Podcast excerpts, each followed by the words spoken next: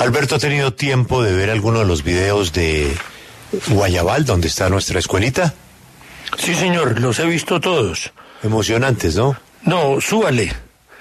Me parece em, una proeza, porque eh, particularmente me impresionó el video eh, de Paula Bolívar en el que se toman las huellas de las pisadas en el trayecto que hubo que caminar, porque es un trayecto incaminable.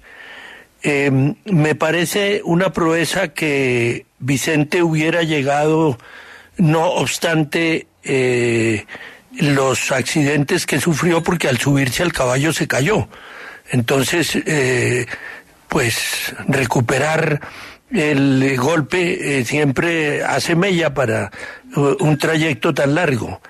Y finalmente, muy emocionante ver las fotos ya del lugar.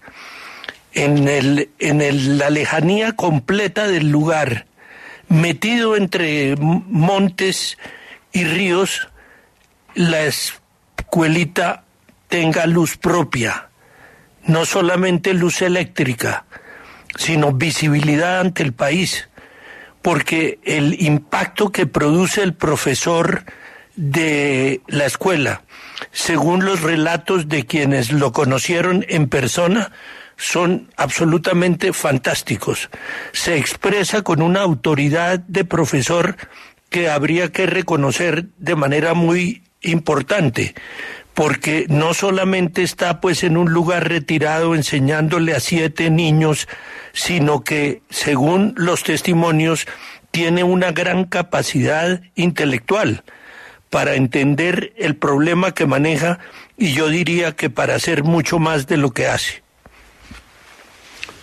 Sí, ese es nuestro orgullo Colombia de hoy.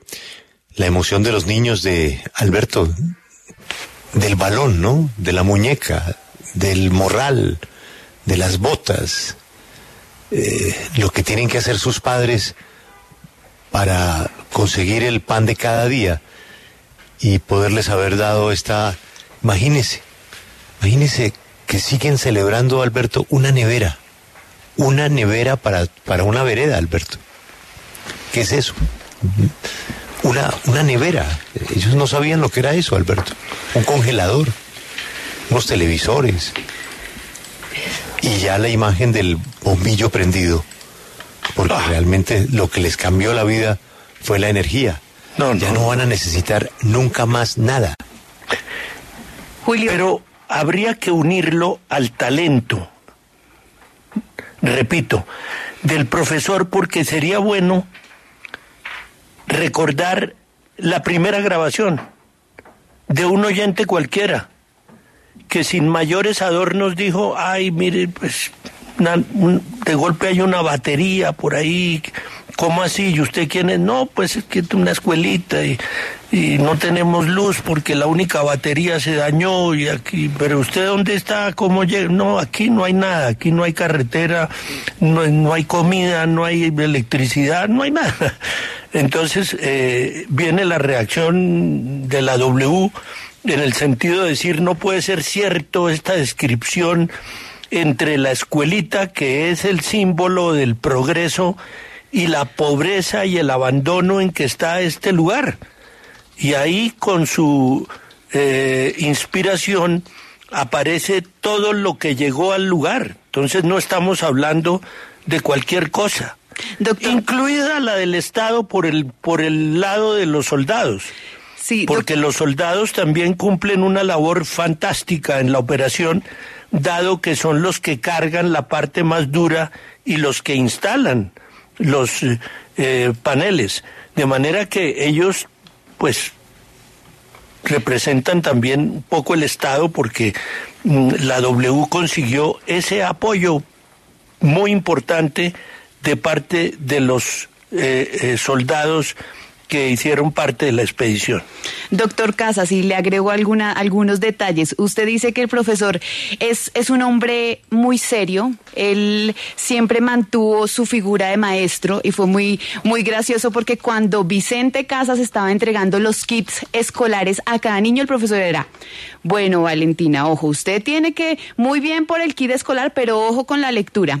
Luego pasaba la otra, usted tiene que practicar dicción. Y todo el mundo, no, profe, pero déjelos descansar. Y fue muy, muy bonito. Y yo no sé si, Julio, ustedes vieron una imagen que, que ha impactado muchísimo y es que el profesor duerme en el mismo salón de clase. Él tiene ahí su cama pues porque el, el, el, la habitación que está habilitada para que él se quede está, está que se cae a pedazos. Entonces la cama está dentro del mismo salón. Impactante. No, y el estado de la pared del salón también, ¿no? Sí, señor, tiene una grieta gigantesca, pero ellos, pues, con los niños ponen unas piedras para que no se, no se entren las ratas. No, no, no. Julio, y un dato de los, de los, del comandante del ejército, increíble. Nosotros íbamos con los niños, los niños como si nada, pues porque es su trayecto diario. Pero el coronel que nos acompañó estaba cansado, todos los militares rendidos, para que usted se haga una idea de la, del trayecto tan tremendo.